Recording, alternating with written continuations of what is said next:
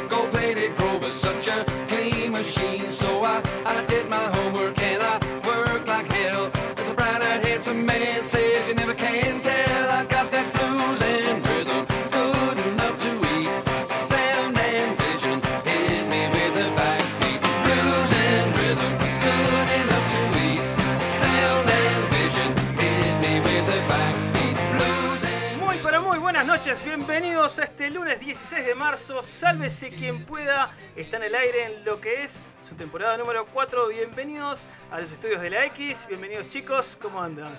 Eh, acá, acá estamos divino. eh, es como. Es como que nosotros, temporada 4, venimos de tres temporadas de salir eh, en un lugar muy distinto. Es, es muy raro todo.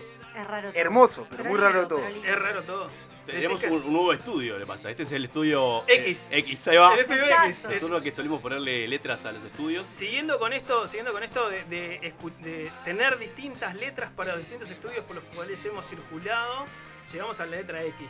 Vos, estamos inaugurando la temporada en el mes de marzo. Siempre solemos hacerlo en mayo, así que estamos como prematuros. ¿Estamos bien? Estamos prematuros y estamos dos veces por semana. También, gran apuesta. Y esperamos que los oyentes nos sigan los lunes y los miércoles a las 22.30. Lunes, miércoles 22.30, es genial. Lo otro también este, es un gran momento para, ¿para qué? Para escucharnos. ¿Por qué? Porque está todo el mundo guardado en su casa. ¿Verdad? Ustedes están guardados Deberían estar. Deberían Ay, estar. mírala cómo salió No, ya. pongo loca, la gente no respeta nada. La, la paranoia de, de Gabriela, yo entiendo y exhortamos a todos que estén en sus casas. Es una emergencia sanitaria, no hay que, que saturar los, los servicios de salud. Eh, lo de Gabriela ya es un poco mucho. Un- No, por suerte acá la X han tomado los recaudos necesarios para que todos estemos tranquilos y en realidad ustedes están todos ahí como que... Sí, hay, co- como un olor a alcohol eh, en el ambiente. No de que nos Eh, gustaría. Sí, viene un poco más de tu lado, Gabriela. Bueno, Ah, qué fuerte. y quería tratar de inmunizarme de alguna manera. Chicos, ¿cómo han recibido esto del de, el coronavirus? Y, y esta, este anuncio del gobierno de, digamos, la cuarentena voluntaria para algunos, forzada para otros. Voy a decir una cosa que no me sirve el teletrabajo. En el día de hoy te sirve. laburé desde mi hogar y laburé más que si hubiera estado en mi oficina. ¿En serio? Sí, totalmente. A, a mí me pasa lo contrario. Yo en casa soy menos productivo que en la oficina. Es como cuando tomás Fernet. Eh, eh, también, cuando tomo Fernet lo que me pasa es que baja la productividad. Me pasa lo mismo cuando me quedo trabajando en casa. Baja la productividad. Porque tengo más, más distracción. Entre que lavas la ropa, eh, almorzás y lavas los Vas platos. al baño. Vas al baño. te- Estás en pijama, estás un poco más Qué incómodo. hermosa conversación de dos nuevos uruguayos que estamos teniendo en la mesa. Típica de. Conversación de nuevo ascensor. uruguayo es, no, home office, no sé qué. Vos, eh, yo vendo cosas al público, no, no puedo Peor que vos no hacer está home nadie. office. Eh, ¿Qué, hace el de la vamos a Contru? ¿Qué- abrir- ¿Se, pone, ¿Se pone la bolsa de Portland arriba de la mesa? Vamos a ¿Cómo abrir, hace home a abrir a office? que la gente nos mande ideas eh, para que aquellos que atienden al público puedan trabajar de forma remota. ¿A dónde, Brunito? Eh, nos pueden comunicar a. Ya no tenemos más el SQPCL que solíamos tener. Ah. Eh, en este momento tenemos el, el XCEL. El XL. El XL que es el 099-458-420. Ese es más difícil, 099-458-420. Ahí se pueden comunicar a través de WhatsApp. Vamos a estar eh, leyendo sus mensajes con mucho gusto. ¿Y a dónde más se pueden comunicar, ¿A dónde más? También nuestras redes en Instagram, sqp.ui. Ahí también nos pueden no solamente seguir, que los vamos a agradecer, sino también escribirnos, mandarnos mensajes, postear todo lo que quieran. Vamos a estar revisando nuestras redes y también haciéndolos participar durante este y todos los programas. También en Facebook, sqp.ui, nos pueden encontrar y lo mismo, nos mandan mensajitos. Después más adelante también nuestra web, YouTube, estamos en todos lados, pero sobre todo los invitamos a visitar la web de la X que está quedando muy buena, donde también tenemos eh, la sección del show. Hoy en día, si entran a SQPUI en este momento, mientras estamos al aire, van a entrar a la web de la X en nuestra sección, así que los invitamos a pasar por ahí y vamos a día a día ir subiendo más y más datos e información sobre nosotros. Ya no, nos llega mensaje de los oyentes de vamos y vamos, eh, alentando Bien. Vamos y cuál- vamos. para salir a la cancha. La abstinencia esta de fútbol está, está llevando a la gente a esto, a, a pegar ese A- grito de a este aliento de permanente. Un abrazo libro, para Gastón, por que favor, escucha de de joder con los partidos, léanse un libro, aprovechen para otra cosa. Chicos, tengo, eh, sálvese quien pueda, además, eh, se, digamos, congratula de ser un servicio social también. Entonces, eh, quería traer esta pregunta a la mesa diciendo, ¿qué cosas podemos hacer durante la cuarentena? Aprovechando que tenemos que estar guardados, ¿no? Mm. ya empezaron los soniditos de Gaby. Empresas de delivery, empresas que ofrecen programación, ya sea de series o de cine, son las empresas que obviamente están explotando el mercado. Sí, están saturadas. Eh, también. saturadas. Aparte de los hospitales Es y los médicos. Es, es momento de ser accionista de una empresa de delivery, ¿eh? Es, es momento. O sea, en este momento las acciones de aquel que puso do- dos pesitos para tener su acción en una empresa de delivery, hoy en día está O de una empresa de alcohol en gel también. también, es también. Es muy buena. Pero no aquí- conseguí alcohol en gel en todo el día. No, no lo vas a conseguir No tampoco chance. porque no hay de ningún lado. Te lo cuento hay, desde hay ya, gente pues. que se estoqueó. Hay gente que estoqueó. Hay gente egoísta que se estoquea. Hay Pero no vamos a hablar de esa gente Hay ahora. gente que estoqueó alcohol en gel. Eh, Gonza, tengo una preguntita para vos. Sí. Vos sos un, un- un hombre, eh, una persona, lo- es- se puede ver en las redes, eh, muy fit, de cuidado del cuerpo, de hacer ejercicio, Ah, de gastar energía. Sí. Eh, y todas las personas, primero las que no te conocen, las que te conocen mucho más, eh, entienden que toda esa energía acumulada tiene que ser descargada en, en algo. Opa, Este, no voy a decir en alguien porque me parece que sería una falta de respeto. Pero, ¿cómo estás Sé a dónde vas. Esto de. Sé a dónde va. Bueno, cada uno lo puede llevar hacia donde quiere. Mi pregunta era: eh, ¿cómo, ¿cómo se hace durante la cuarentena para mantenerse activo? Bien, en la, en la mañana de hoy, es Sí. cosa que me cuesta un poco, pero en la mañana de hoy Ay. me dediqué a Uh. hacer, eh, ¿cómo se llama? Exercise. ¡Ay! Home- home exercise. le contamos a Eh, la audiencia que Gonzalo no habla muy bien inglés, No, pero lo no. sigue intentando Sí, bien. era claro. neces- no era Ejercicios en mi casa. Y, muy- y invitamos a la gente a que, a que no caiga en el sedentarismo de la cuarentena Sí. y que pueda hacer eh, flexiones, que pueda también eh, hacer, hacer este, ¿cómo se llama? Estocadas en el lugar. Estocadas. ¿Qué Sí. sería una estocada? Porque hay gente que no ¿Cómo la fit. describís? Y como si estaríamos con las, con las rodillas arriba, ¿vi- ¿vieron? Tipo, Sí. vean mucho esos programas de fitness de la tele. Ajá. Tipo, tienen un montón de cosas para hacer en el hogar. ¿Salto a la cuerda? También lo hice, porque tengo cuerda. Pero si no tenés cuerda, podés Ah. saltar como si tuvieras. E igual el ejercicio también aplica. Sí, También Aparte aplica. de, mirar tele eh, tirado en un sillón, no se te da. Lo que pasa es que hay un par de, de calorías que tenés que quemar y a la gente que tenemos, este, que somos propensos a aumentar de peso, si hacemos eso, no somos como vos, Brunito, si hacemos eso, se nos va a la balanza al diablo. Para el, el- ¿En qué piso vivís, Gonza? En un segundo. ¿Y tenés vecinos abajo? Sí, pero no los conozco. Ya lo vas a conocer porque te van a ir a golpear la puerta. ¿A qué hora empezaste a saltar la cuerda? La 8.40. ¿En serio un día de cuarentena de todos los ciudadanos a las 8.40 te le pusiste a saltar? Sí, pero calculé, mi- mira, miré el artefacto de mi techo y dije, tal, el de abajo seguro que lo tiene en el mismo lugar, así que no voy a saltar arriba de ahí. Me moví un poco hacia el costado. ¿De, dónde- de qué lugar de la casa? Porque hay que ser, este, hay que tener responsabilidad social en todo, también en los vecinos y no tirarle la casa abajo. Responsabilidad social encajó. Muy bien. Sí. Sí, el vecino de arriba mío es rugbyer, o sea, y se ve que también estuvo... Asesino. Estuvo... Ah, fuerte. Este... La moto. categorizando. Eh, bueno, se puso a hacer ejercicio. Sexo no era, seguro, porque por un par ¿Por de qué? cosas. ¿Por qué? ¿Por qué no era sexo negro? Primero porque me parece que, que lo so- sostuvo mucho durante el tiempo el mismo ritmo. Bueno, nos hace envidioso. ¿Eh? Bueno, Bueno, hay gente que yo ya no puedo, Hay claramente gente- a esta edad, pero, pero conociendo, me parece que no, no va por ese palo, este, mi vecino lo, lo conozco de vista. Lo otro, eh, manejaba, digamos, una fuerza constante, eh, Sobre el preocupante, piso, sobre el preocupante, piso. preocupante porque eh, respetando ya sea ella, él, su pareja del momento, eh, básicamente saldría descargada de, de esa situación. Manejando ese nivel Capaz de- que ella también está en muy buen estado físico. también, eh, o sea, es algo totalmente viable, pero lo desconozco.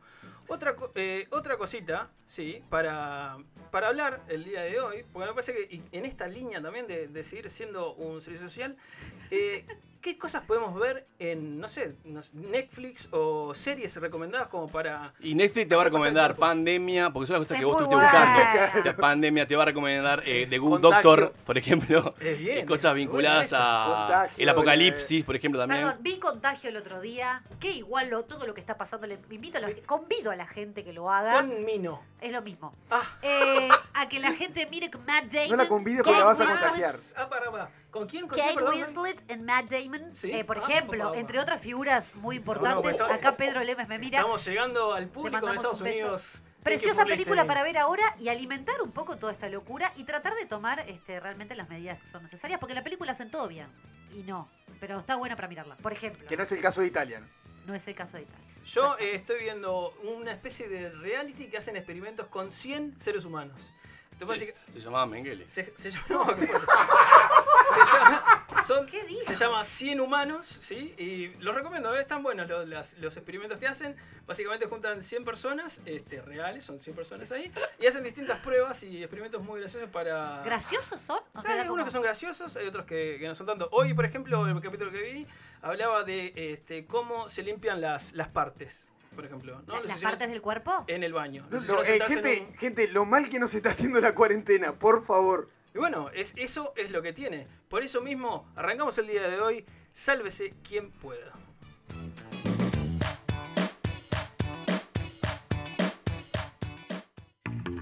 Llega al espacio que te va a salvar cualquier viaje en ascensor. Preguntontas en Sálvese quien pueda.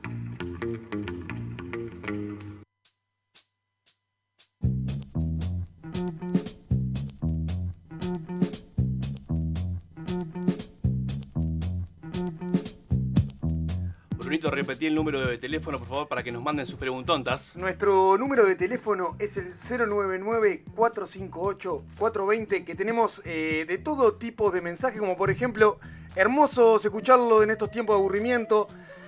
Eh, Ricardo, nuestro compañero que, que el día de hoy no, no pudo asistir al programa porque tuvo unos problemas de, de salud su hijo, que por suerte se está Era recuperando. el teléfono nomás, ¿eh? También nos escribe.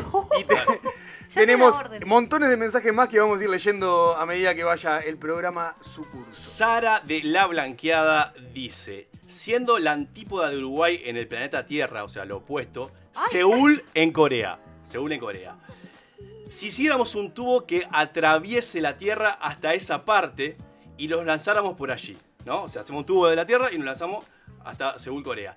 ¿Llegaríamos hasta la mitad y quedaríamos trancados por la gravedad?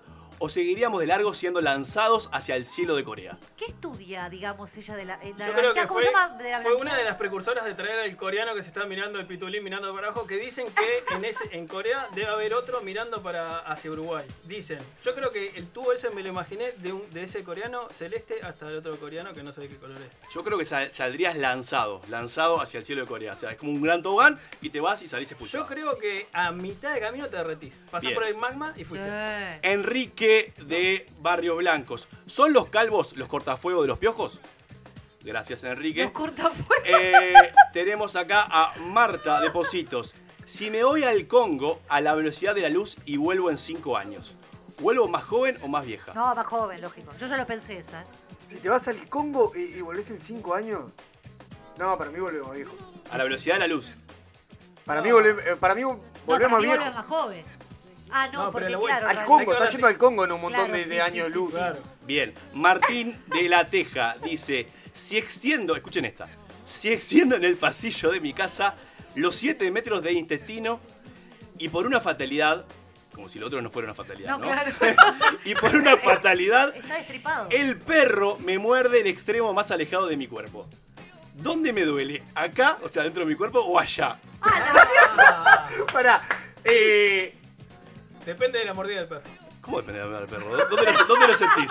yo creo que lo vas a sentir más eh, allá. Allá. Allá dice. ¿En Está bien. serio, Bruno? Allá. ¿Y esto te tiro hasta allá? O sea, te, te Claro. quedó, te quedó 7 metros. ¿Qué tiene que ver si Pero- lo que vos sentís está en el cuerpo? Para mí tiene que estar todo conectado. Claro. Salvo que se lo haya desprendido del todo. Esta gente que Ahí de siente consumir dolor. cosas duras. Pero, eh, Gabriela, si a vos te muerden el pie, ¿te, te duele la cabeza? Y a veces sí por un reflejo. ¿Viste? Como La- que sentís el dolor en otro lado. No, no pasa eso. No. Puede ser, sí. No sé. ¿Qué Para mí te dolería. ¿Qué Yo estoy con Bruno. Dolería allá. Claro, te No, duele. el no, otro para mí extremo. no. O sea, Aquí, si vos te apretás un dedo con la puerta, ¿te duele el dedo? ¿No te, no te duele otra parte del cuerpo? No lo sé. Otra Tendría que ver. preguntonta. Rodrigo de la Mondiola. ¿Cómo puedo saber cuántas vidas le quedan a mi gato? Y para Bruno, vos que, vos que tenés gatos. ¿Cómo puedo saber cuántas Y vidas le dos quedan a mi gato? Eh, la verdad que, que no, no hay forma de saberlo. Si tuvo A no ser que desde que nació vos lo, eh, le vas contando las veces que se va haciendo. Pero por eso, si tuvo muchas experiencias así Claro. como límites, No, le vas además Bruno está cuidando al gato de otro. No sabe cuántas vidas lo recibió, digamos. Claro. No, claro. Yo lo recibí como con 5 años, o sea que no sé, eh, capaz que le queda una. Para mí lo tenés que matar una y ver. Y ver, y ver si sigue sobreviviendo. ¿Cuánto aguanta? Bien, Mariana de Paso Carrasco. El día que vayamos a ocupar otro planeta, ¿qué especie animal dejaríamos en este país? En esta tierra, perdón. Monos. En este planeta. ¿Los lo- monos?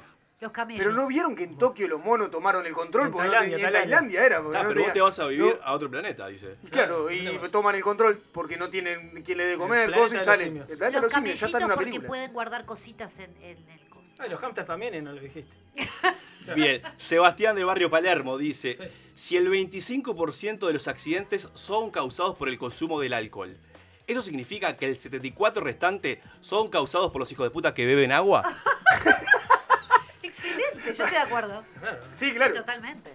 Totalmente. Sí, Una sí. gran conclusión. María del Centro, si pudieras ser otra persona durante una semana, ¿quién serías? Y acá aclara, teniendo en cuenta que lo único que obtendrías sería su cuerpo, o sea que la mente es tuya, y esa otra persona va a desaparecer por esa semana. Oh, qué linda está esa. Pará, dame un minuto. Hay que pensarla bien. ¿Quién sería? Eh... Uf, lo que pasa es que mantenés el cuerpo, pero esa persona desaparece de su vida cotidiana. Por esa semana no está. Vos tenés, tenés tu mente. Y yo sería Brad Pitt, algo de Y eso. sí, y sí, sí, y iba a decir Angelina, soy machirulo, dígame lo que quiera, pero bueno, está. Hay que aprovechar un poco la conquista de arma seductora que tiene O sea, ese vos hombre. lo que te interesaría es levantar. Es lo único que te importa en esta vida, ¿no? ¿Te diste no, nunca pensó en utilizarlo para el bien común único de que la te gente, eso. digamos, algo, ¿no? No. Bueno, vamos con otro. Eh, Pedro de Colón dice, si tuvieras que elegir a un famoso para que te haga una colonoscopía, ¿quién sería? A un famoso para que me haga. Eh, Brad Pitt, claro. Sí, sí. Jennifer Aniston, te hago la pareja. Lo que pasa es que para ah, que se corta las colonoscopía- uñas, claro. para- Scarlett Johansson. es re violento que Jennifer te esté mirando el recto, ¿no? Me parece. Para vos no lo Ay, ves. pero para. Tiene que ser un dedo fino, lo pasa. Y bueno, pero ¿Cuál ya es te el vi. A ver, Gaby, famoso mostrame tu mano, Gaby. ¿Cómo la ves? Oh, Gaby puede ser, ¿eh? ¿Eh? ¿Cuál las es el uñas. famoso famosa con la mano más chica? Creo que tendríamos que. Y el Thrones, ahí. el Thrones. El ¿eh? enano. El enano. Bueno, pero el enano. te- Qué Gran para la carrera ahí. No, Sí, no no, salió. no. Me perdí. Otro, Leonardo de Buenos Aires, opa, cruzamos la orilla, dice, ¿por qué se le dice virus troyano si el, si el caballo y quienes iban adentro eran griegos? ¿No debería llamarse virus griego? Está bien. Sí, es, ra- es- es- razonable. Yo creo que tiene razón. Es razonable. Yo creo que La tiene gente está razón. muy O sea, no. El, el No negro, vos que, sos, vos que sos de la tecnología, el virus troyano No, me es... gusta como la respuesta. Sí, está, Está, bien. está bien, no hay más que decir. Igual, igual creo que viene por el lado de que eh, está conocido como eh, por Troya. Me preocupa igual el público que nos está Caballo escuchando de porque los Troya. mensajes son increíbles. Son increíbles. No, la verdad que eh, o sea, nuestra audiencia cada vez me sorprende más. Muy bien. Tenemos Soledad del Centro también, otra del Centro. Dice, si pudieras vivir en una película por toda la eternidad, Ay. ¿cuál sería? Vos, mi pobre gran angelito. pez. La tengo, la tuya la tengo Ya lo dije, el ¿eh? gran pez. Por toda la ¿El eternidad. gran pez? Sí, me encanta esa película, tiene muchas partes, no sé si la gente no la vio, que la mire, y es eterna y es como muy... No, así. yo elegiría tipo una de medieval, una, Avengers, una de bélica. Avengers, seguro. ¿Por qué una Yo bélica? elegiría- Tipo, eh, ¿Toda ¿cómo la se llama? eternidad en guerra? Ah, vos. Pero la está- de William Wallace. La de William Wallace, ¿cómo se llamaba? La de Mel Gibson. Freedom. No, Corazón delator. Corazón valiente. Corazón valiente. Corazón delator, que es una canción de cumbia. Ah, no. Alejandro La Lerner canción con de ustedes. Soda, de Soda. Stereo. Está bien. En, en esa, en esa bebería, en esa. En- Yo, eh, de, de Green Mile, pasaría llorando. O Milagros Inesperados, la mala Es más o menos tu vida, o sea, elegí una distinta. Sí. Saludos al público de Estados Unidos que nos sigue escuchando. Bien, vamos con otra. Natalia, de Paso de la Arena. Sí. ¿Por qué la gente que dice que escucha voces que le ordenan cosas siempre tiene que hacerlas? Y porque si no, no se callan. Y aparte si no te pueden matar. Yo lo vi en las películas. ¿Te eso. matan?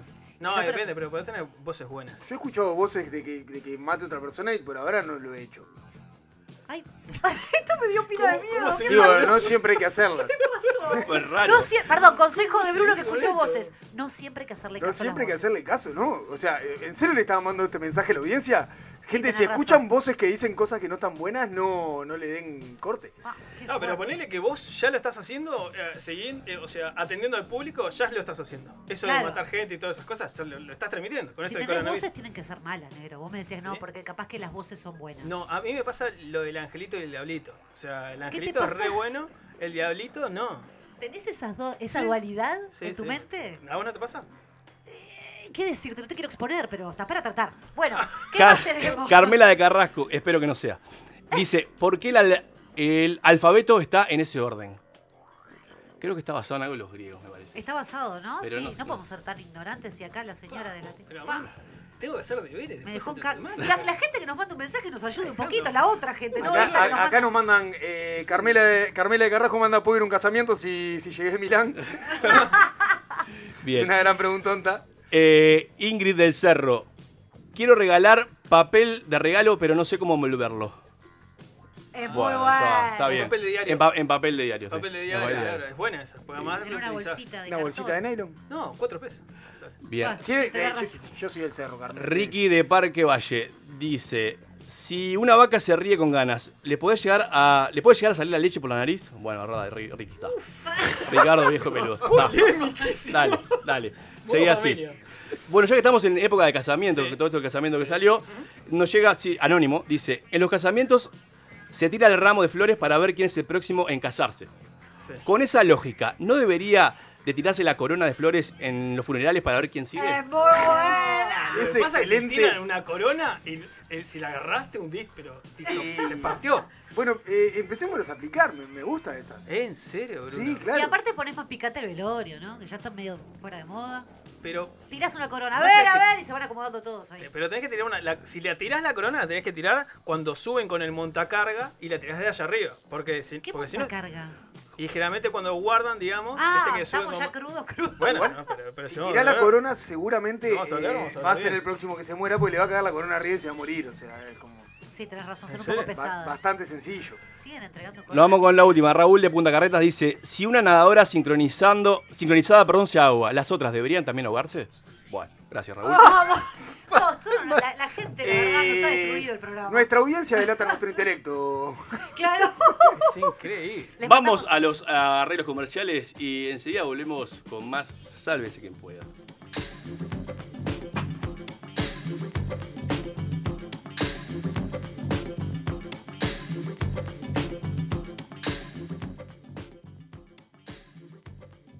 Parece un misterio insólito, pero confía, la X sos vos.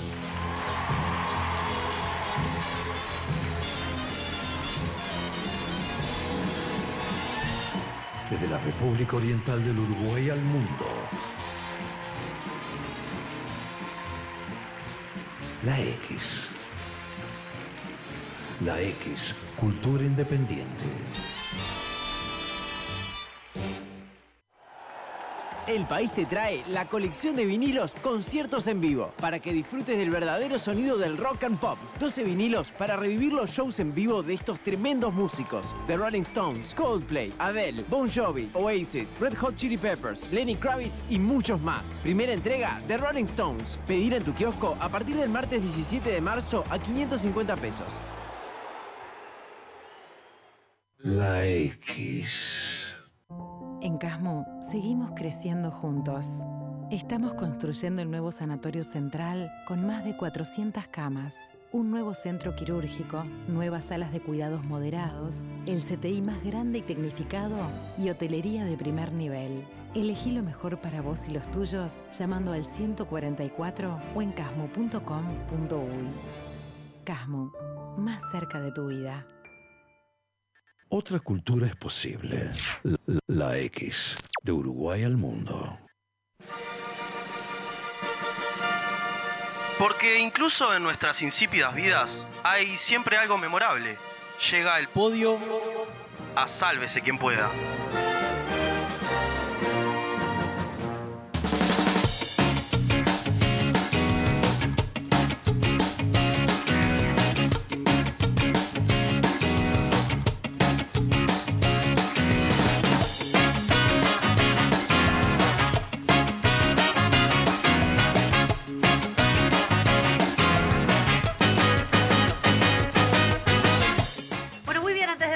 Otro podio que después les vamos a contar un poquito a la gente de qué trata. Eh, Brunito, leeme un poquito los mensajes que la gente nos está mandando muchos Tenemos, y eh, merece. la gente está muy contenta con la vuelta de SQP. Qué bien, Eh, tenemos no. escuchas viejos, escuchas nuevos, de, de todo un poco que nos mandan ¿En edades? mensajes al 099-458-420. Tenemos a Fer, por ejemplo, que nos recomienda que mirar la tabula rasa en Netflix para la cuarentena. La tabula rasa, muy bien. Gastón, que, que dice, eh, muy buena la referencia a Mengele Gonza, eh, anda a buscar la moto a algún lado, porque se te fue. Sole, que nos dice que nos extrañaba, gran escucha Sole de, de Sole. muchos años, eh, nos dice que nos extrañaba, eh, nos dice que las preguntontas vienen siendo bastante complejas. Hay que estudiar. Hay que estudiar. Nos claro. mandan mucho éxito en- en esta nueva etapa, eh, la temporada habitual eh, con esta desopilancia eh, que nos extrañaban básicamente. Hoy estamos con las Desopilancia. palabras. Se en. Después, eh, Ricardo, que, que está muy aburrido se ve en este momento y nos hace un montón de aclaraciones de las preguntontas, la cual eh, no, no nos No importa, nos Ricky. interesa, Ricardo. Le vamos a contar a la gente que Ricardo fue quien mencionamos en primera instancia, que es nuestro quinto compañero, el quinto mosquetero que está faltando en el día de hoy por una complicación menor, porque vamos a decir que está todo bien con su pequeño, su pequeño niño que fue padre hace recientemente. Vamos a hacer un mini aplauso. Esto es para vos, Ricardo. Eh, que es padre, lamentablemente por ese niño, ¿no? Pero bueno, es lo que hay. Y a Jime también que nos manda eh, que, que miremos eh, la tabula rasa, igual que Fer. También ¡Opa! Gastón y Romina que, que Nos han que publicado historias en Instagram, así que muchas gracias también a toda la gente que nos sigue en Instagram. Muchas gracias, un beso para todos. Y vamos a empezar con este podio, que en realidad es un espacio que merece este, nobleza obliga, hay que decirlo. Es de- exclusivamente pertenece al cuerpo de Ricardo, que no está entre nosotros en este momento. Él me dijo que igual dijera que en realidad estaba en una orgía con prostitutas rusas, pero no quise, no quise, este... Cuarentena cuando vuelva, o sea que te Cuarentena vamos a tener acá este, dentro de Cuarentena fuerte. 14 días después. Sí, claro. Eh, vamos a hacer brevemente una introducción para que la gente lo sepa. Quienes nos vienen escuchando desde otras temporadas de, de Sálvese quien pueda, sabrán de qué va Podio.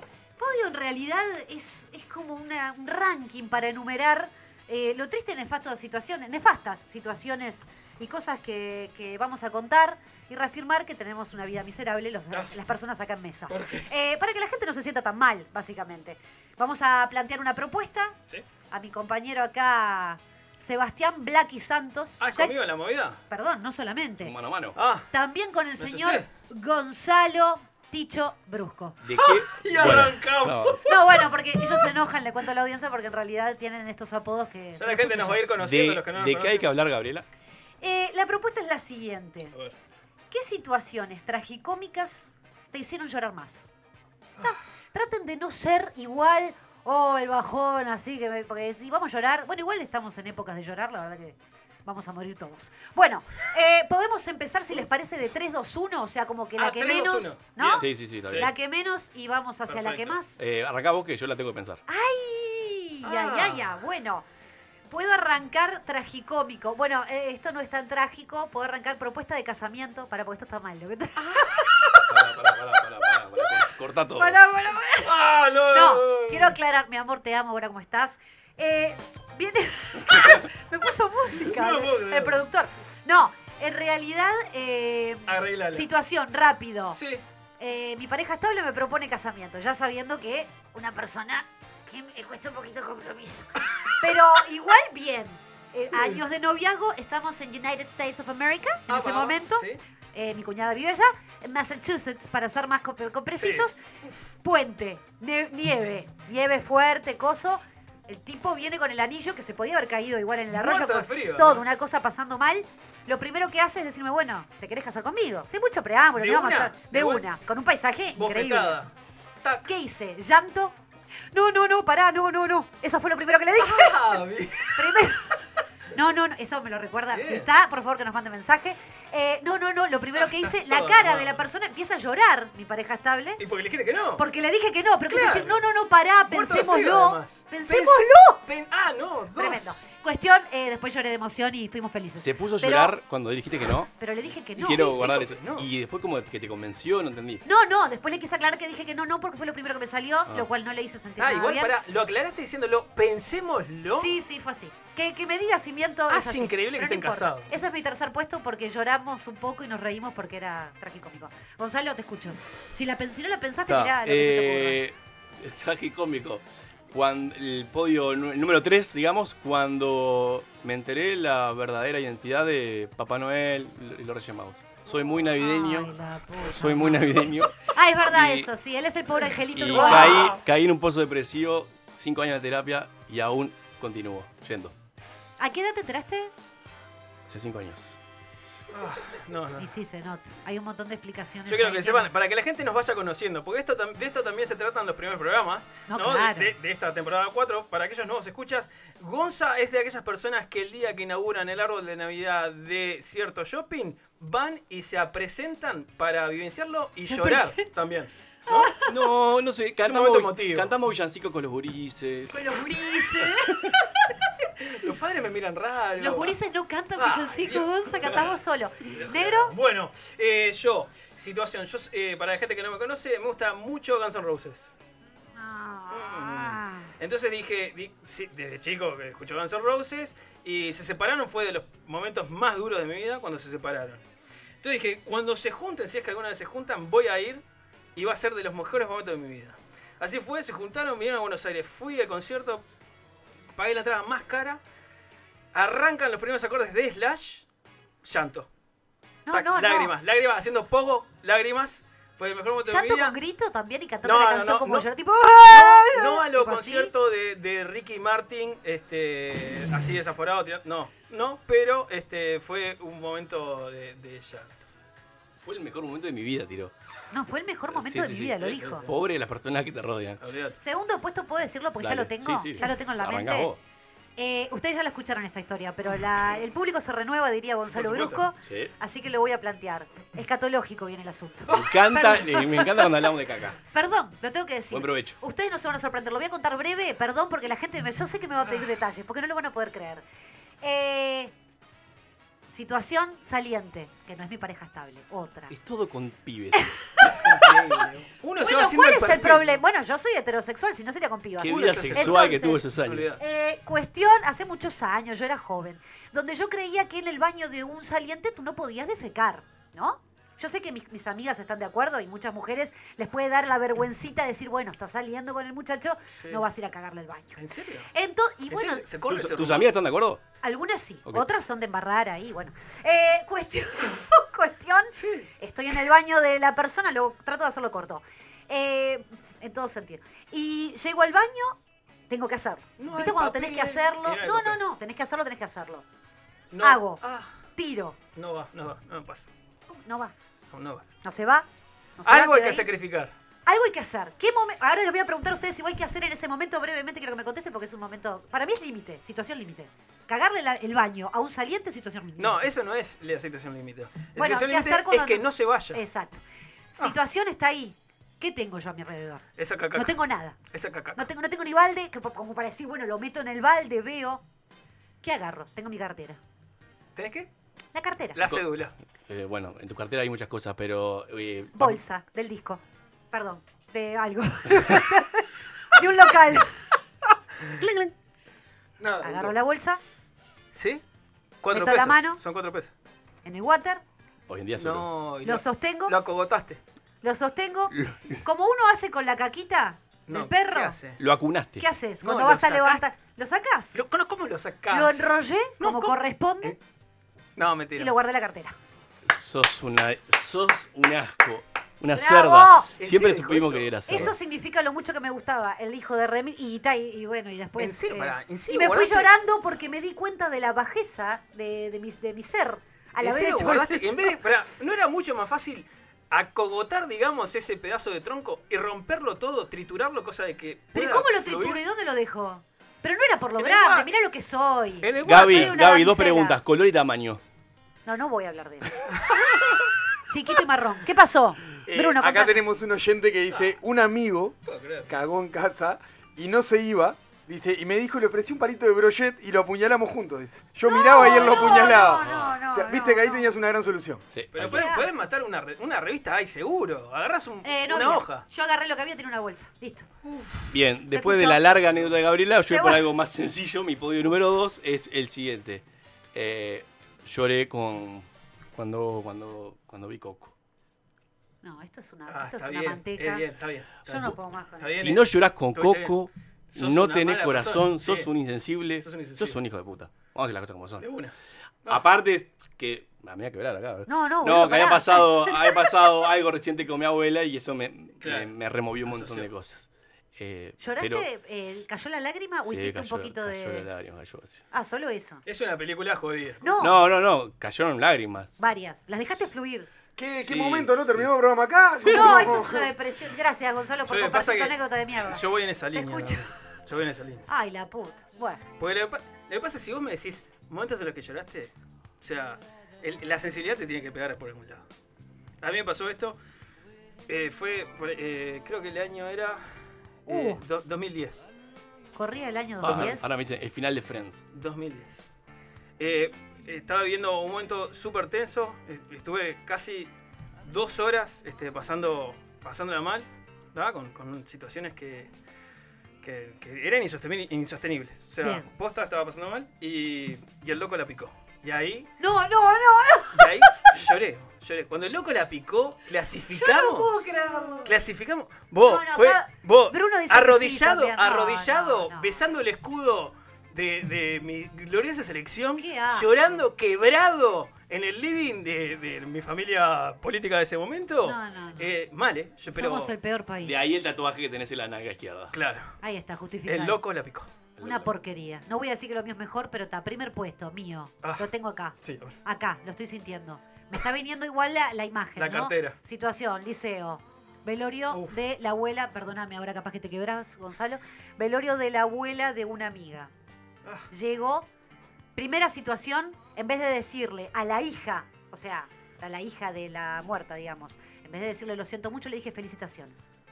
Te, perdón, No, le dije sos te un- felicito. Sos un imbécil. Sí, pará, no, pará. sos un Mundial, imbécil. Escuela Pará. Horizonte, un saludo le Llegué a decirle te fel...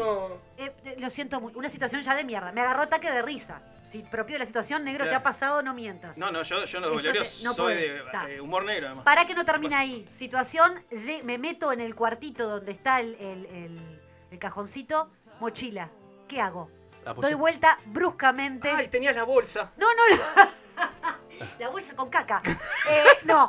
Le pego el cajón con la mochila, lo hago tambalear. Se cae. No, no se cayó, no se Ay, cayó. Ay, no. Lo hago tambalear en donde todos, ¿qué hacen? Atinan a agarrar A la- el cajón, todos con la mano en el. Ahora no se podría coronavirus, difunta. Bueno, muerto igual no tendría nada. Eh, todos atinamos a agarrar el, El cajón. baile de la momia. Ah, La madre de mi amiga me pidió por favor que me retirara. y sí. y Y sí. me debe estar escuchando. eh, bueno, mis compañeras de escuela se tienen que acordar. Fin, nada más. Sos una máquina de situaciones de porquería, ¿te das De cuenta? caca, mucha caca de mi vida. Y bueno, Imbati- ¿qué va a hacer? imbatible. El imbatible. Fin. Puesto número uno. Eh, yo- ustedes saben que me dedico a dos cosas en esta vida, a la parte audiovisual y a la recreación. Esto Ok. va en, en- estábamos en un en un este en un evento con adultos, con adultos. Con adultos, sí. Y llamaba velada, o sea, una actividad que se hacía en la noche y tenía que hacer llevar adelante una velada. A ver. Era modalidad que apostamos. La gente apostaba para que Mengano o Fulano haga una prenda Oh. y si y si salía bien, la gente que había apostado que sí ganaba plata y si salía mal, la gente que había apostado que no Era- ganaba plata. Era picante. ¿Apuesta qué? Era picante. Eh, bien, una de las prendas que había, que había puesto, una de las que, prendas que había puesto era pasaba una persona random, se elegías Sí. al azar, y tenía que llorar en menos de un minuto adelante de todo el mundo. Podía eh, ponerle música o lo que sea. Extremo. Eligió Sabina, ella eligió Sabina. Le dije, toma el celular, chequea los mensajes que tengas más miserables para leerlo y también provocarle el llanto. Y empezó a sonar Sabina. Empezó a sonar Sabina, empezó a sonar Sabina. Empezaba a leer el celular. Pasaban los segundos, un cronómetro en la pantalla gigante. No Pasaban los segundos. Iba por el segundo 40, 41, 42, 47 avecino una lágrima y cae por su mejilla. La gente que había apostado que lo lograba saltó de la- del banco festejando, se abrazaban, se abrazaban. Yo ahí empecé a llorar de, de- de- de que la situación era muy bizarra. Ganó, esa gente ganó plata. Acto seguido, la tipa entra en un pozo depresivo ese mismo momento, sale del salón donde estamos llorando a mares, llorando a mares, no- andá a saber qué, qué, qué leyó en ese celular, No, que había pasado. y claro. se quebró y no la pudimos sa- sacar. Y, y ahí el nudo de la garganta y la sensación de culpa que me vino. ¿Y qué- ¿Pero en qué momento se te ocurrió que eso era una buena idea? Claro, no entiendo. Pues la gente festejó. ¿Qué? No, Lo que pasa es que ta, provocamos un llanto en una persona que después cayó, digamos, en, Sí, en provocaste- una depresión Tenés un imán temporal. para esas cosas. ¿Eh? Tenés un imán para esas cosas, Nah. Es increíble. nah, nah. Ta, este, ahí lloré de la alegría y podría decir que lloré de la, de la depresión luego. Claro. Ah, es, increíble, es increíble. Eh, la- el momento tragicómico en el que más lloré, eh, y este fue en el que más lloré, eh, posta, me separo de mi segunda novia. Mi segunda novia formal. O sea, convivencia, Sí, claro. conviviendo. En esa época vivía por el barrio de, de Sayago, lindo barrio. ¿Qué hace? Eh, recuerdo, recuerdo. Un beso para la gente me, de me Sayago. retrotraigo a ese momento. Eh, me separo de, de- de mi pareja. Eh, fue sinceramente una decisión uni- unilateral. Bien. en ese momento. Eh, como convivíamos, eh, uno tenía que, diría Gran Hermano, abandonar la casa. Yo en ese momento sentí que, que me correspondía a mí irme. Bien. O sea, Y porque... por lo que te había mandado. No, no, porque había yo el que yo fui el que tomó la decisión unilateral, digamos, Bien, ¿no? bien. Este, y al retirarme lloré desconsoladamente, abrazado al perro que teníamos. No, no, Sí. no. Abracé, bueno. no, no así por la relación, lo cual me hace una capaz que mala persona, No, no sos el único. pero me abracé al, pe- al perro eh, cual hijo y lloré durante horas sentado, sentado en, en el living de la casa. Este, era un shih tzu, o sea, tampoco era un labrador, una cosa así, ¿no? Era un perro feo. Era un Un perrito. perrito de mierda. Muy bien, Zion. Le mando un saludo. Lo- recuerdo al, negro más- lo, al negro lo conozco hace años y lo que ha levantado en el boliche contando esta historia no tiene nombre. Yo recuerdo mal ese perro en algún momento compartieron tenencia. ¿Eh? ¿No compartiste tenencia? No, ¿No, era no, que no, lo ibas no a sé. visitar una vez cada no. tanto o algo de eso? Fuimos con abogado, todo, pero no. No, me tocó se Zion. no, no, no, Zion. no me dio a mí el presupuesto para, para bancar al abogado en ese momento y, y poder concretar la, la tenencia en conjunto. Bueno, en fin, una vez más demostrando Qué lo momento. miserable de nuestras vidas Qué y las prioridades, ¿no? Del negro que lloró ante eh, el quiebre de una relación por el perro. Así que bueno, seguimos con lo que viene. Sálvese quien pueda. Tonight I'm gonna have myself a real good time. I feel alive,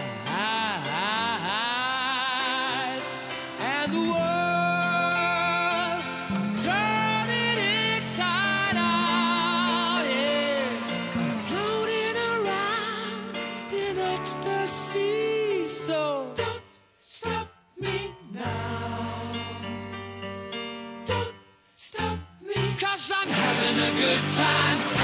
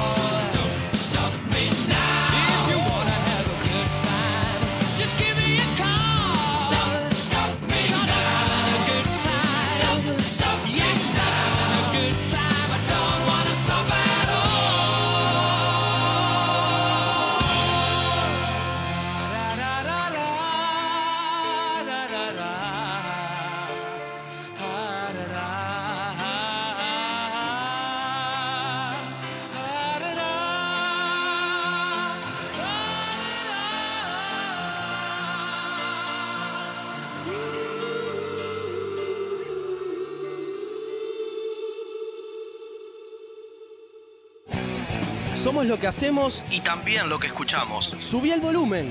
Llega Acople a Sálvese quien pueda.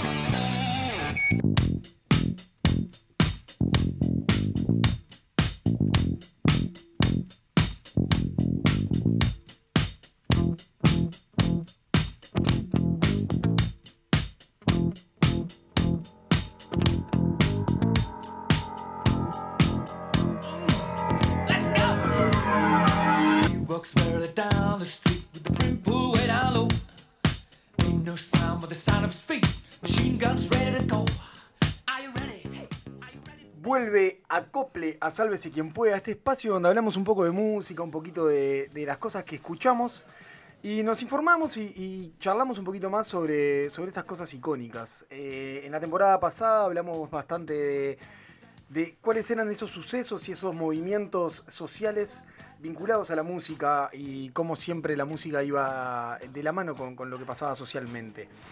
En esta época, en este día de hoy, en este primer programa de Sálvese quien pueda 2020, vamos a hablar de la banda Queen. Esa banda inglesa que, que tanto eh, escuchamos y que tanto suena por todos lados, que tiene una diversidad tan grande eh, en su música y disco a disco que es, asombrosa. Eh, supongo que conocen a Queen. Me gustaría saber un poco su, su opinión, compañeros de la mesa, sobre, sobre esta banda. Es un, para mí es un referente a nivel musical de la década 70, 80, en realidad más de 80. eh, y revivió mucho, siempre estuvo presente, pero revivió mucho ahora con la película del año 2018, 2019, no me acuerdo cuándo fue. Sin dudas, 2019 creo. que fue. 2019. Muchas generaciones pudieron este, conocer a esta banda porque eh, capaz que hay mucha gente que, que en este momento de 20 pocos años, que capaz que no, no la tiene tan incorporada como nosotros, ¿no? Que ya somos gente anciana. Lo que se destaca, ni que hablar, que es el, el, digamos, el rango vocal de Freddie Mercury. Una locura. Y es lo que Que más... eso es algo que nunca va a haber. ¿no?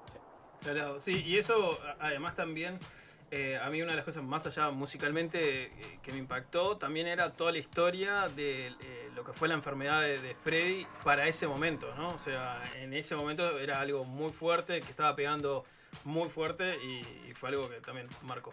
Bien, ahora nos vamos a adentrar un poquito en la historia de esta banda y vamos a ir un poquito disco a disco viendo cómo va, va cambiando a nivel musical, ¿no? Que es, es algo que a mí me llama bastante la atención, es como pasar de un disco al otro de Queen, es como, como cambiar eh, muchísimo su estilo. Eh, habla de una banda que, que siempre estuvo buscando nuevas fronteras y, probando cosas nuevas. Pero nos vamos a adentrar un poquito en la historia y después también vamos a entrar un poquito en, todo el tema de la enfermedad de, de Freddie Mercury y cómo eso eh, repercutió tanto en la banda como a nivel social también, ¿no? En 1968, Brian May y Roger Taylor tenían la banda Smile. Una banda under que se estaba haciendo bastante conocida eh, en el under eh, de, Inglaterra. Freddie Mercury también tenía una banda, pero era, era muy fanático de Smile. Él los iba a ver mucho y tenía como bastante amistad tanto con, May como con Taylor. Eh, resulta que en 1970 eh, el cantante de la banda Smile abandona la banda y bueno, tanto May como, como Taylor van a buscar a, a Freddie Mercury, que ya le llamaba bastante la atención ese rango vocal que tenía. Y sobre todo e- esa- ese estrionismo que tenía en el escenario Freddie Mercury le llamaba bastante la atención para su banda. O sea, lo querían para su banda, lo van a buscar. Freddie Mercury acepta. Y en ese momento es que eh, Freddie se, se suma a la banda. Al tiempito después empiezan a ensayar. ellos ensayaban en un teatro de, de la, de la escuela de la universidad donde iba, donde iba Brian May. Eh, en ese teatro, conversando, Freddy les propone cambiarle el nombre a la banda. Él decía que necesitaban un, un nombre que Smile no pegaba tanto, que necesitaban un nombre como más teatral, que tuviera más fuerza y que les diera como para jugar mucho más con las cosas. Freddie Mercury propone, propone Queen, propone cambiarse el nombre a, a Queen. May al principio se, se muestra un poquito más reacio, pero Freddie lo convence por ese lado de necesitamos un nombre que suene, que pegue. De hecho, May, una de las cosas que le decía era que, que eran todos hombres, cómo le iban a poner Queen que, que la reina, ¿no? Eh, entonces ahí Freddy los termina convenciendo y pasan a ser Queen. Se dedican a ensayar durante toda, todo 1970 y eh, allá por el 27 de julio de 1970 eh, dan su primer concierto como, como Queen. ¿no? Están ensayando durante, durante toda la mitad de ese año y en 1970 dan su primer concierto. En el City Hall, eh, allá en, en Londres, dan ese primer concierto. En esta época Freddy cambia su apellido también de Freddy Bulsaro Ah, claro. Él lo cambia a Freddie Mercury, su, su apellido artístico, ¿no? Eh, nun- nunca se cambió su, su apellido legalmente, pero pasa a ser Freddie Mercury frente a, a su público y en el escenario. Una anécdota de esta época es que en esta época eh, a Freddie Mercury se- es cuando a él se le desarma una jirafa por primera vez. La jirafa donde va la Ah, sí. donde va el El micrófono, micrófono. digamos que le está cantando, se le desarma a la, a la mitad, ¿no? En la parte donde hace como el telescopio de la jirafa se le desarma y queda solamente con el micro y el primer tramo de esa jirafa. Y él sigue todo el show eh, cantando de esa forma. Fue algo que si lo vemos hasta los finales de Queen, o por lo menos hasta el al final donde hicieron show en vivo Queen, eh, Freddie Mercury mantuvo como un sello propio. ¿no? Si uno lo ve, él cantaba siempre con esa mitad de la jirafa y el, y el micrófono sin apoyarla a ningún lado. Era como, como su, su marca característica. Durante esa época, eh, Queen pasó por, por muchos bajistas. Hasta que en un momento, cuando hay un- uno, el último bajista, antes de- del bajista que se mantuvo durante el resto de, la carrera de la banda, eh, abandona en marzo de 1971, y ahí es cuando integran a John Deacon. Eh, John Deacon es el bajista eh, histórico de Queen que se incorpora a la banda después de que le hacen un montón de, audiciones y se dan cuenta de que, el loco era muy bueno y que era lo que querían ellos para la banda. Y ahí es que se incorpora y terminan de conformar este cuarteto que hasta hoy en día conocemos como Queen. Todos, perdón, pregunta, ¿todos cantaban ahí? ¿Hacían cobro eso? Eh, todos hacían coros. Los, los tres, eh, eh, aparte de Freddie Mercury, que era el cantante principal, hacían coros. Porque una cosa que destaca mucho también son los arreglos corales que tienen. Exacto, tienen muchos arreglos corales y más allá de los arreglos corales, algo que destaca es, es- es como esa operística, que ahora cuando entremos en, en los discos que en, los cuales se destaca más eso, vamos a, ver un poquito cómo fue que se hicieron y, cómo llegan a eso. Bien, en esa época también Mercury, un creativo, vamos viendo que, Mercury está siendo como el, el creativo de la banda más allá de lo musical. Él diseña el logo de Queen. Si uno ve el logo de Queen tiene como muchas características, de hecho tiene como, como animales y símbolos que, por ejemplo, simbolizan los cuatro signos del zodíaco de cada uno de ellos. Tienen la, corona de, la reina, un montón de características que, le dan como un arte a, ese logo que, realmente es el que vemos hasta hoy en día. En 1971 Queen graba cuatro demos, cuatro temas demos eh, y sale a buscar discográficas.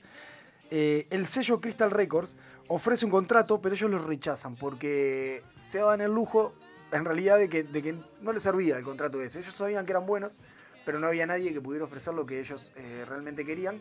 Eh, este sello le- les ofrece un, contrato que ellos decían no aceptar porque no, le, no, se, sentían que eran beneficiados con ese contrato. Entonces ellos estaban grabando, mientras que estaban grabando estos cuatro temas, eh, era un estudio de un amigo de John May y en ese entonces pasaban muchos técnicos por ahí. Pasan dos técnicos de- del sello discográfico Trident, vieron el grupo ensayando, se recoparon, fueron al sello discográfico y le dijeron, vos escuchen esto, escuchen a estos locos. Ahí es que llegan a un acuerdo comercial con Trident y es cuando empiezan a grabar su primer disco, el disco de nombre Queen. Eh, Trident y Queen, no, si bien tenían el disco grabado y recién cuando terminan de grabar ese disco es que Queen empieza a ver algo de plata, o sea, el, el sello les empieza a pagar, lo que les faltaba era, era negociar con alguien que hiciera esa difusión, digamos. Y ahí es que Trident y Queen lo que hacen es eh, negociar con el sello EMI. EMI se va a encargar de la difusión, mientras que Trident de la grabación y de, de manageriar, digamos, a la banda.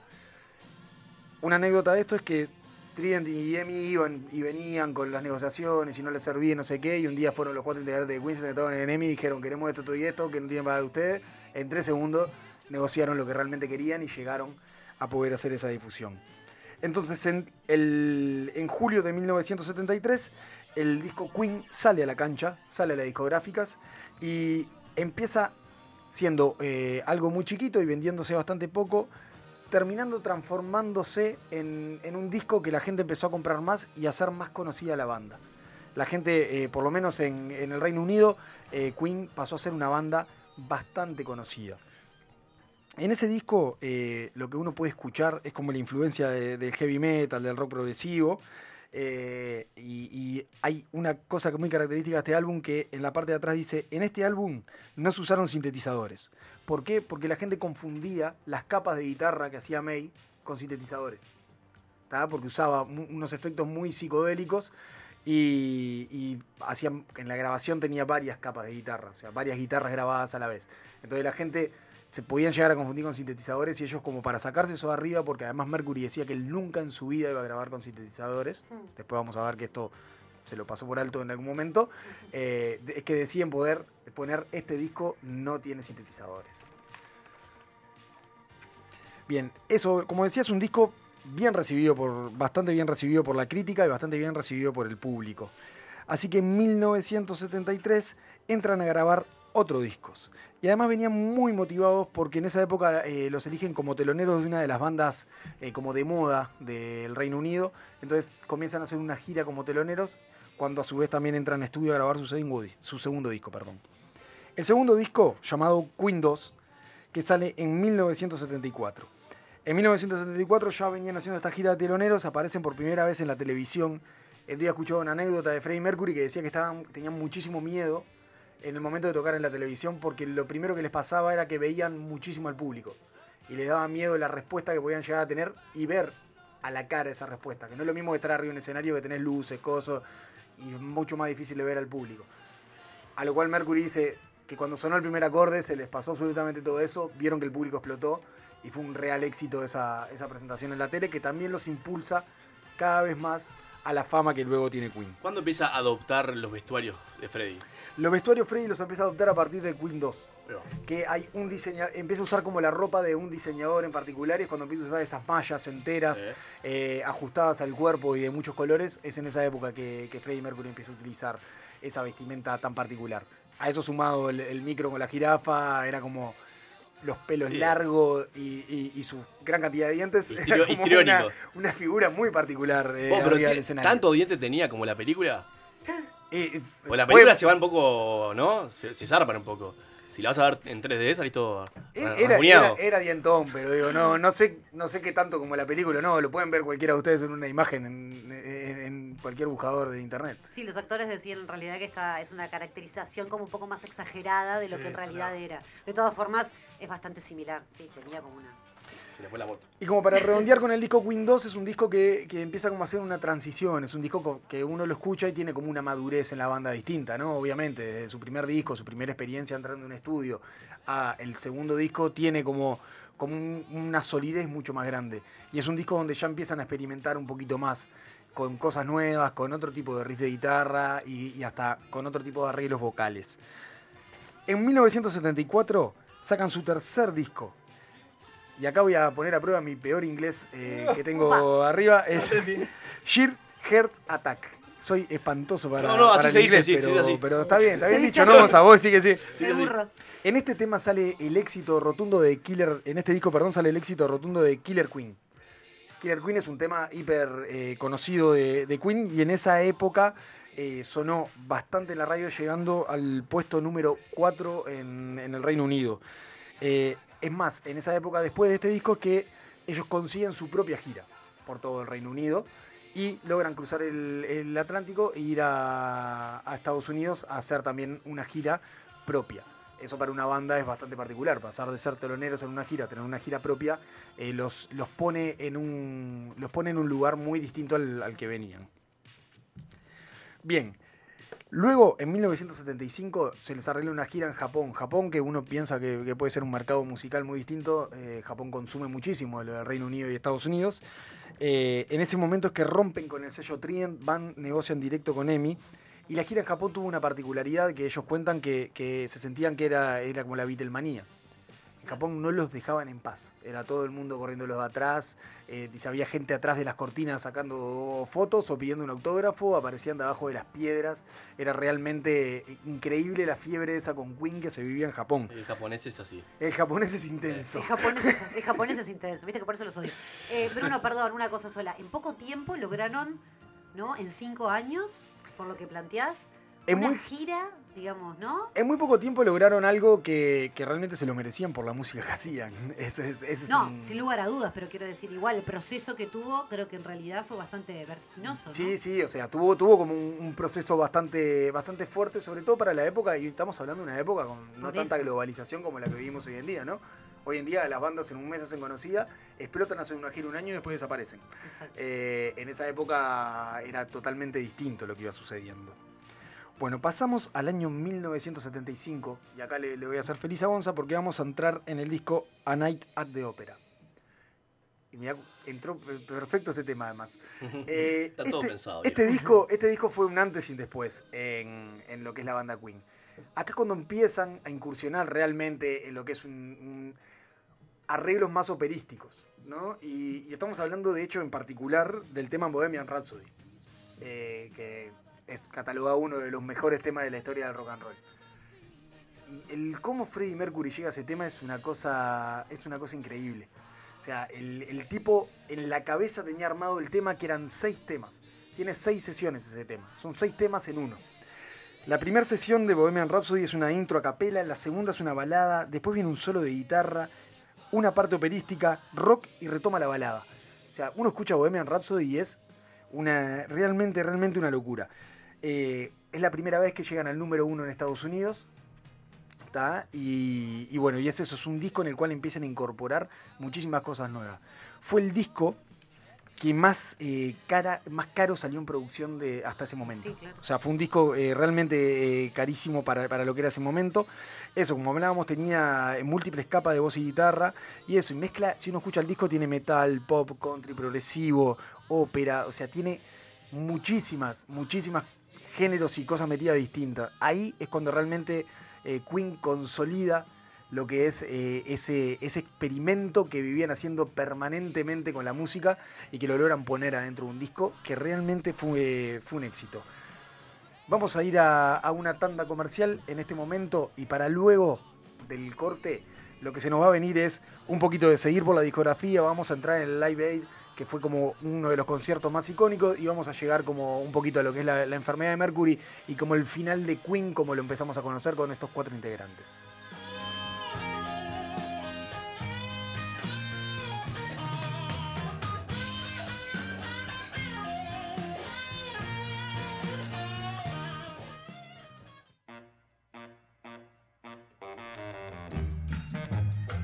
Accede a contenidos exclusivos registrándote en nuestra página.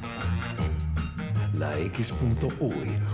Una finísima selección de playlists, podcasts y programas en la vanguardia del sonido global.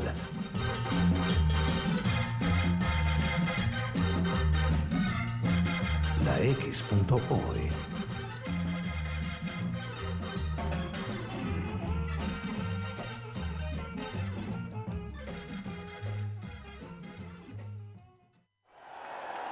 país te trae la colección de vinilos conciertos en vivo para que disfrutes del verdadero sonido del rock and pop. 12 vinilos para revivir los shows en vivo de estos tremendos músicos: The Rolling Stones, Coldplay, Adele, Bon Jovi, Oasis, Red Hot Chili Peppers, Lenny Kravitz y muchos más. Primera entrega The Rolling Stones. Pedir en tu kiosco a partir del martes 17 de marzo a 550 pesos. Una forma de sentir, pensar y actuar. La X. Cultura independiente. En Casmo seguimos creciendo juntos. Estamos construyendo el nuevo sanatorio central con más de 400 camas, un nuevo centro quirúrgico, nuevas salas de cuidados moderados, el CTI más grande y tecnificado y hotelería de primer nivel. Elegí lo mejor para vos y los tuyos llamando al 144 o en casmo.com.uy. Casmo, más cerca de tu vida. No busques más. Estás en la X.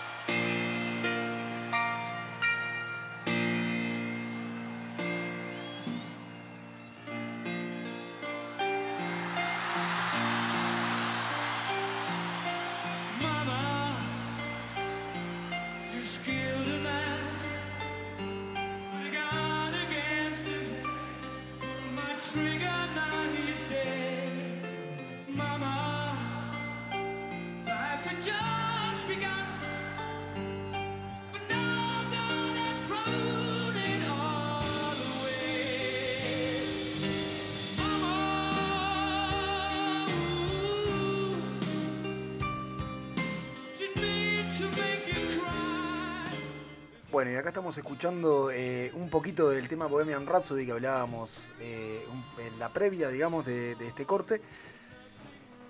Y estamos escuchando la versión de- del Live Aid. Ahora vamos a entrar un poquito en el Live Aid y en ese concierto tan icónico. Queen, a medida que va pasando el tiempo, va cambiando su estilo, va yendo disco a disco eh, en un torno, en un tono más, más progresivo y en algunos discos hasta, hasta va bajando a algo un poquito más rockero y a, y a lo que eran sus inicios. Siempre fue una banda que, que va cambiando momento a momento. Me quiero detener un poquito en el 1978 y dentro de lo que era el disco jazz. En esa época es la época que todo lo que, lo que venía haciendo Queen empezó a salir a la prensa. De hecho, Queen era, era bastante reacia a la prensa. Y en ese momento era cuando tenían eh, esas fiestas de, de descontrol, que si hoy estábamos hablando de la película eh, Bohemian Rhapsody, eh, todos podemos apreciar. Por lo que dicen, en realidad lo que, pasa, lo que mostraban en la película Bohemian Rhapsody era de, de bebés de pecho, para lo que realmente eran esas fiestas. Era- eran fiestas de, de descontrol eh, gigantescas. Brian May inclusive dice que era, era muy excesivo ese estilo de vida, que, que no lo bancaban y, y- y- o sea, que no lo bancaban, que ahora pensándolo era una locura, que se les iba totalmente de las manos y que Mercury inclusive iba hasta el extremo. Tuvieron un problema, ¿no? Con, con la tapa del disco o con algo de eso, puede ser. Una polémica ahí. No sé, yo había escuchado. Como que en realidad había como 65 mujeres desnudas o no sé Sí, qué era. es verdad, perdón. En Eh, el- ¿No? Habían, habían es- hecho. ya te da la eh, pauta. sí, sí, a ver, estoy jugando de memoria con esto. No, cualquier no. cosa, cualquier oyente me puede, me puede aportar eh, por, el WhatsApp. Eh, creo que lo que habían hecho era como un concurso con eh, 65 mujeres eh, desnudas en bicicleta, una carrera y la que ganaba iba a ser la tapa del disco. Fuertísimo. Eh, a lo cual la tapa del disco, la foto era, era la, mu- la mujer ganadora, digamos, de esa carrera, desnuda, eh, a la cual le terminaron eh, teniendo que, que poner eh, con, con computadora, digamos, un bikini porque no les permitieron sacar el disco. Sí, y y a su vez le regalaban, claro, le regalaban un póster en el cual estaban las 65 mujeres desnudas, que tampoco se lo dejaron sacar a la venta, entonces te daban como un vale que vos después lo canjeabas por el póster. Una hermosura. No, no, una cosa que no tenía Una hermosura, una hermosura. Hoy en día. Eh, esa es la época, no, no les Era importaba tiempo, nada. Eran otros tiempos. No estabas empoderada todavía. No le- claro, no les importaba nada realmente en esa época y, y estaban en- como en esa época de exceso fuerte que los llevaba también a discusiones fuertes, a, a no estar en sus cabales permanentemente, a dormir poco, a consumir mucha- muchos estupefacientes, a tomar mucho alcohol y a tener esas fiestas en la casa de Mercury que dicen que hasta, hasta enanos con, con bandejas y, y cocaína. O sea, eh, dicen que habían eh, enanos que, que tenían bandejas con líneas de cocaína arriba. O sea, es, Tu fiesta ideal, Brunito. una, una fiesta, una fiesta de aquellas eh, que, bueno, todo esto lo que cuentan, vaya a saber uno si es verdad. Eh, yo prefiero pensar quiero creer que sí, Yo quiero creer que es sí. cierto, yo quiero creer que es cierto. En 1982, siguiendo un poquito con la cronología, eh, hacen su última gira en Estados Unidos. eh, deciden no hacer más giras en Estados Unidos y es cuando, cuando también bajan un poquito la intensidad de los shows. ¿Por qué? Porque ya no, no daban más, estaban muy cansados. O sea, estamos hablando de que eh, ellos arrancaron en el 72, estamos en el 83, estamos hablando de casi 11 años de, de giras, disco, grabaciones, excesos ininterrum- ininterrumpidos, perdón.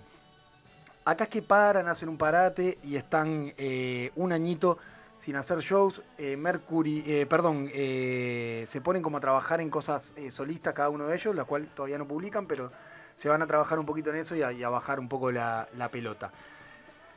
Bien, en 1984 sacan el disco de Works, eh, vuelven ahí como un poquito a sus inicios, a lo, a lo más rock and rollado, y viene lo que es el Live Aid en 1985.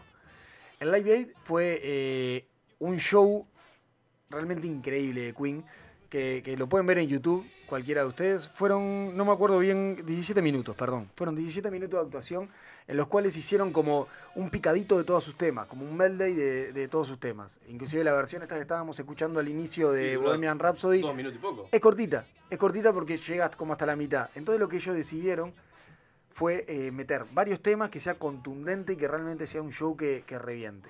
Fue una aplanadora ese show. Claro, fue tan aplanadora que hasta ahora tiene el récord de, de algo más visto por más cantidad de gente en la televisión. O sea, fue el show que vio más gente en el mundo por televisión hasta el momento. O sea, eh, el show de Queen, o sea, la parte de Queen. Toma Estamos hablando toma pavo el supertazón. Estamos hablando que el Live Aid. Estamos hablando que el Live Aid tenía un montón de bandas. El show de Queen fue visto por una cantidad increíble de gente. A su vez, fue votado montones de veces como el mejor show de rock and roll de la historia. Y ahí, obviamente, que vamos, entramos en subjetividades, y, pero gente inclusive, y, y hasta Elton John, eh, como es David Bowie, gente que lo estaba viendo de afuera, dicen que realmente fue eh, de los mejores eh, shows de rock and roll que, que vieron en su vida por la contundencia que tenía. Inclusive lo que cuentan ellos mismos es que ellos no fueron a hacer pruebas de sonido al Live Aid.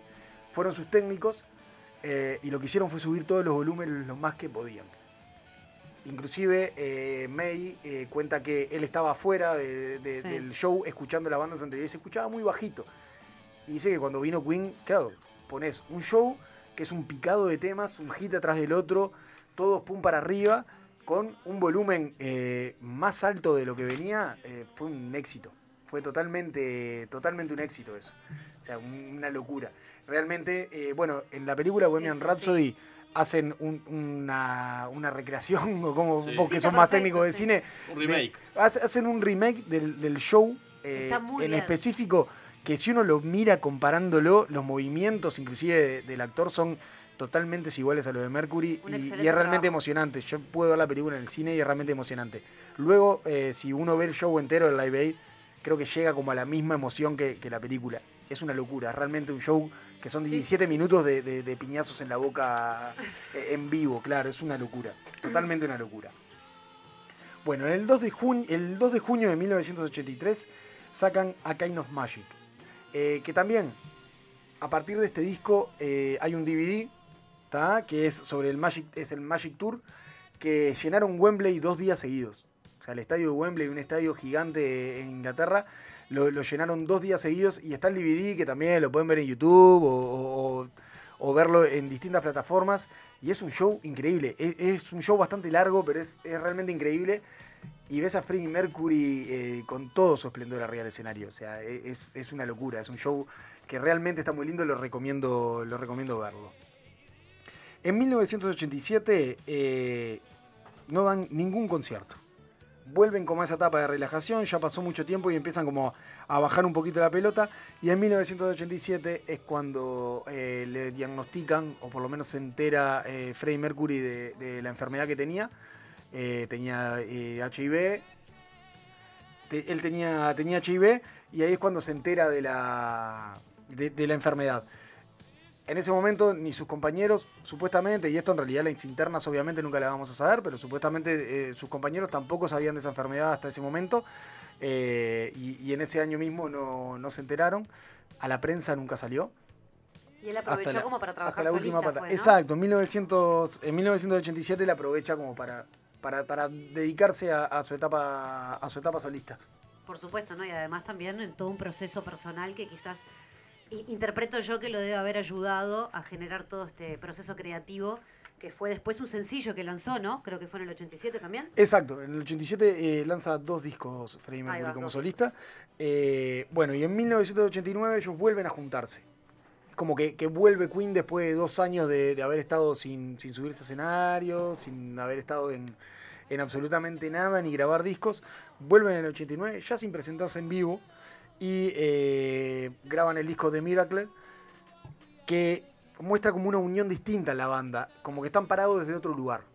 ¿no? Si uno, si uno mira la tapa del disco, como que es, son sus caras superpuestas una con la otra, e inclusive es la primera vez que todos los temas figuran a nombre de Queen, compuestos por Queen.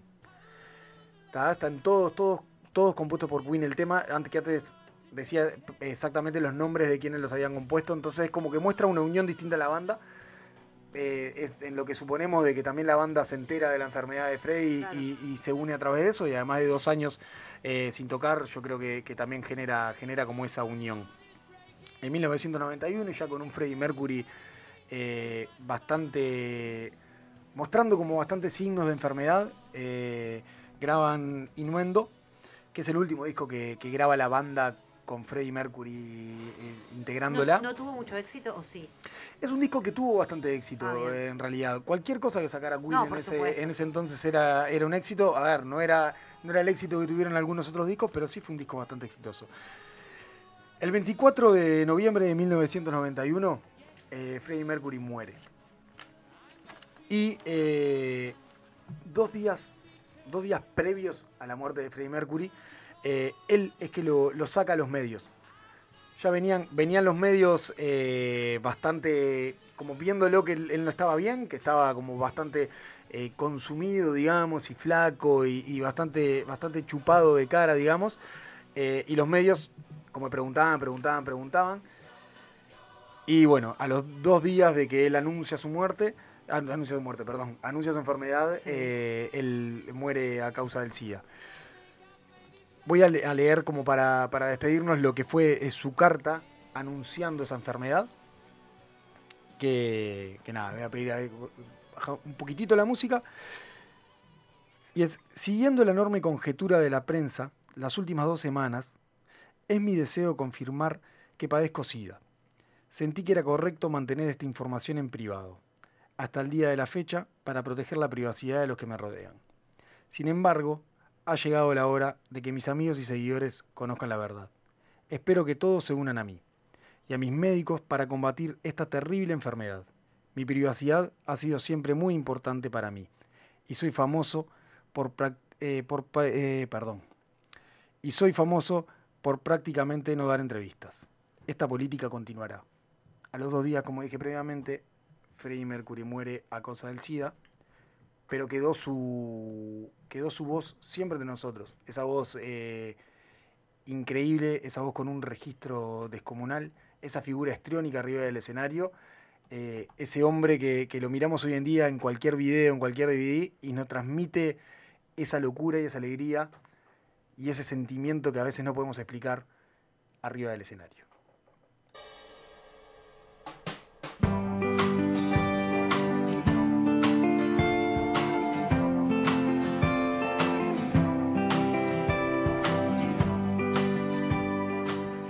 Bueno, muy bien, antes de terminar, eh, brevemente, este, nos había mandado un mensajito, Fede, ¿qué recuerdos me trae? Ustedes no eran nacidos cuando el mundo temblaba con los fenómenos de Brian May y Freddy, mucha gente conmovida con, con la columna de Brunito.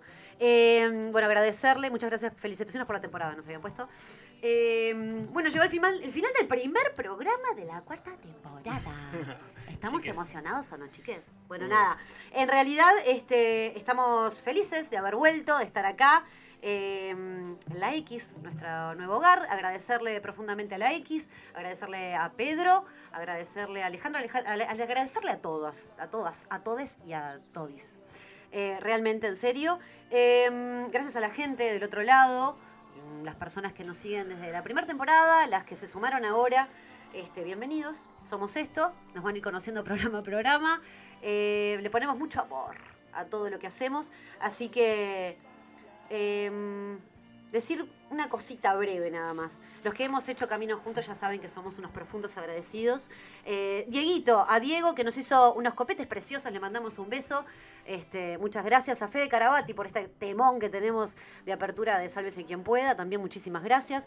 Bueno, iremos agradeciendo porque por suerte tenemos mucha gente que agradecer. Mandarle un abrazo a Ricky. A Ricky, mi Fría. amor, sí, viste, me lo estaba olvidando. es porque no es necesario, viste que salimos preciosos. Un abrazo a Ricky y un beso grande a Roku, que también nos está escuchando. Rocus. ¿Qué nos pasa, Ricky? Somos es como la los- de la familia. Los amigos de Carmela, Sí, Roku, sí. Coco, ¿qué, qué- qué pasa? Gachi Pachi Gachi también, un beso grande. Todos de acuario. Bueno, en realidad, eh, agradecer, agradecer de verdad.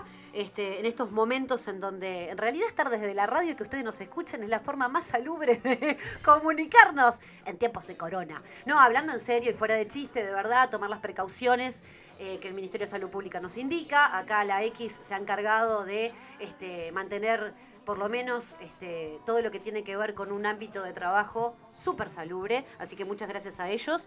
Eh, agradecer este, nuevamente a la gente y por sobre todas las cosas tratar de que todo esto del coronavirus y demás nos saque lo peor de nosotros, la falta de empatía, el egoísmo. Tratemos de comprar menos tapaboca y de mirar más el de al lado y vamos a ir bien. Los esperamos el próximo lunes. Miércoles. 22 Perdón, miércoles. Ah, fail. No, eh, los esperamos el próximo miércoles, lunes y miércoles, 22.30 horas. Estaremos acá para reírnos un rato, pasar un buen momento, información y todo este popurrí que somos los cinco nocturnos que te estaremos acompañando. Buenas noches. Inspirar. No te enojes esta vez, lo vi venir. Como siempre, la reacción es tan lenta como mi voz, arrasando con la razón. El tsunami llegó hasta aquí.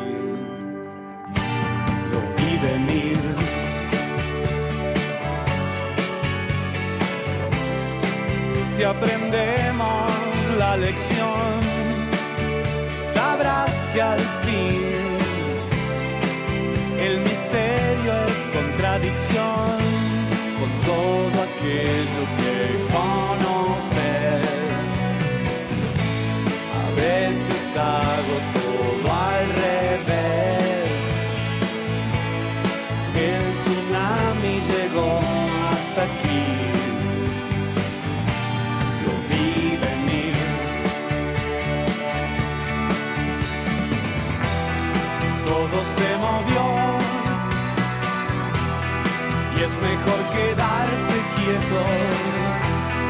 Pronto saldrá el sol y algún daño repondremos, pero como soy, me quedo aquí. La tinta no secó, en palabras dije muchas cosas,